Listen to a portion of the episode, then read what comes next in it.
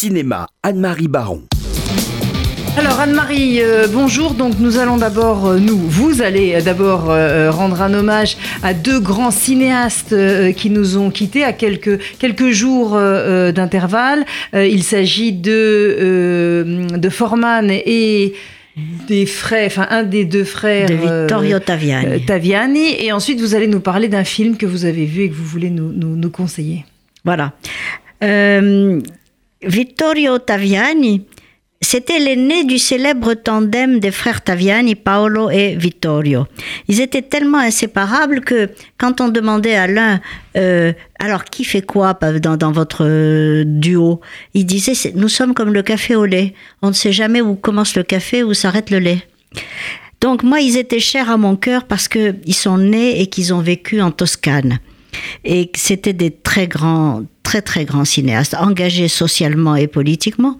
Ils ont fait un cinéma à la fois documentaire et très original par sa façon de transposer les problèmes traités de manière allégorique et utopique.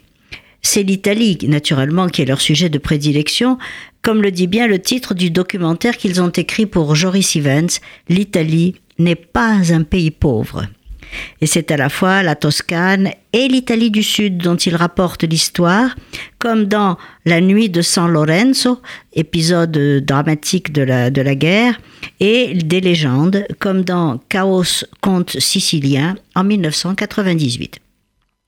Leur cinéma n'est pas un cinéma rigolo. Hein. C'est un cinéma, euh, comment dire, il est surtout d'inspiration paysanne, il est très austère et il est dominé par la figure paternelle dans ce film emblématique qui s'appelle Padre Padrone. Mais Pourtant, ils ont fait sensation à Hollywood en 1987 en faisant Good Morning Babylonia, immense fresque historique qui rivalise carrément avec euh, Griffiths et qui établit un parallèle entre l'art des bâtisseurs de cathédrales et celui du cinéma. Donc, vraiment, nous avons perdu un très, très grand cinéaste. Alors, un autre cinéaste nous a quittés euh, euh, quelques jours, euh, quelques jours avant, c'est Milos Forman. Alors, je ne sais pas si vous avez vu hier soir le documentaire que lui ont consacré Clara et Julia Kuperberg. Elles ont fait un très beau film sur lui. Parce que Milos Forman, lui, c'est un personnage étonnant. Il a eu un parcours hors norme. Il était fils de parents résistants qui ont été déportés à Auschwitz. Il a été élevé avec ses frères par la famille et quand il va à l'école publique, il tombe sur Václav Havel. Il étudie ensuite le cinéma à l'Académie de musique et d'art dramatique de Prague et réalise son premier long métrage en 1963, L'As de pique, comédie douce amère, mélange de tendresse et d'ironie, qui est tout de suite remarqué à Hollywood. Donc il fait vraiment un début euh, tout à fait euh, marquant. Licencié pourtant par les studios tchèques pour sortie illégale du territoire lors de son passage à Paris, il profite du printemps de Prague et du vent de liberté qui se souffle alors pour quitter l'Europe et émigrer aux États-Unis. En 1975, alors là, je ne sais pas si vous vous en souvenez, mais moi, pour moi, c'est un souvenir énorme. Vol au-dessus d'un nid de coucou avec Jack Nicholson dans ce rôle extraordinaire. Cinq Oscars. Je ne peux pas faire mieux, hein. En 1979, il se voit confier l'adaptation d'un grand succès de la scène musicale à Broadway, Hair, film culte de toute une génération. En 1981, il remplace au pied levé Robert Altman sur le difficile tournage de Ragtime, portrait d'une Amérique du début du XXe siècle en proie au racisme. Et voilà qu'il obtient l'Oscar du meilleur réalisateur en 1985 pour Amadeus, l'inoubliable biopic de Mozart porté par Tom Hulce. C'est vraiment le, chef-d'œuvre, ça, le chef-d'œuvre absolu. Alors, quatre ans plus tard, il fait quelque chose qui a moins de succès, c'est Valmont, une adaptation des liaisons dangereuses de Laclos, qui malheureusement tombe mal parce que c'est juste euh, au moment euh, où euh, les liaisons dangereuses sortent la même année et, et ont, un meilleur succès que, le sien. Donc, depuis Amadeus, quand même, il a pris goût aux biographies en réalisant Larry Flint, Man of the Moon, inspiré de la vie du comique américain Andy Kaufman, puis un très beau film que j'aime beaucoup, qui pourtant n'a pas eu beaucoup de succès, Les fantômes de Goya, dans lequel il euh, évoque l'Inquisition et dans lequel Nathalie Portman et Javier Bardem se donnent la réplique et où il retrouve l'univers onirique et les costumes du XVIIIe siècle. Et ce sont ses dernières œuvres. Merci euh, Anne-Marie pour cette rétrospective. Euh, il y avait un film dont vous vouliez nous, nous, parler. Il y a un film qui m'a qui m'a beaucoup plu et qui à mon avis n'est pas très vu. Alors c'est pour ça que je vous le conseille.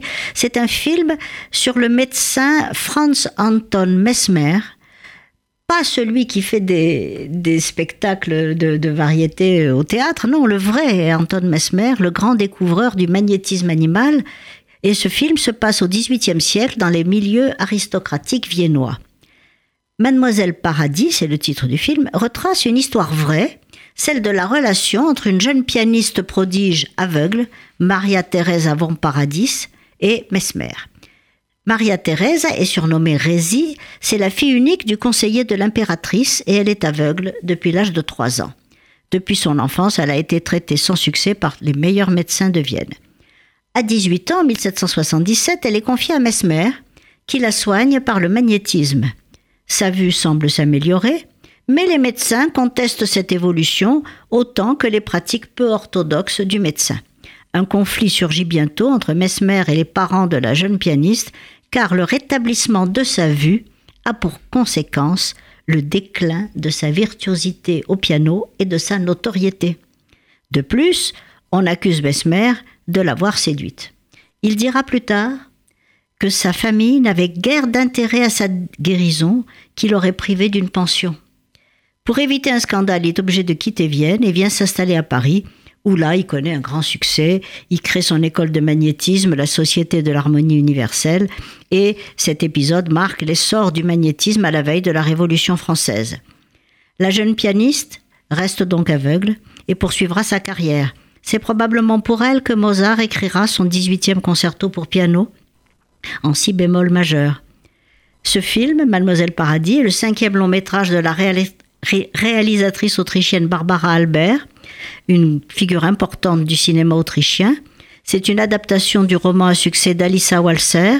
Et cette incroyable histoire est une reconstitution au décor et aux costumes particulièrement soignés qui donne une idée très précise de l'atmosphère de l'époque. Et le film, et moi c'est ce qui m'a le plus plu, est très favorable à Mesmer, qui a été très injustement traité, et le présente comme un précurseur de Sigmund Freud.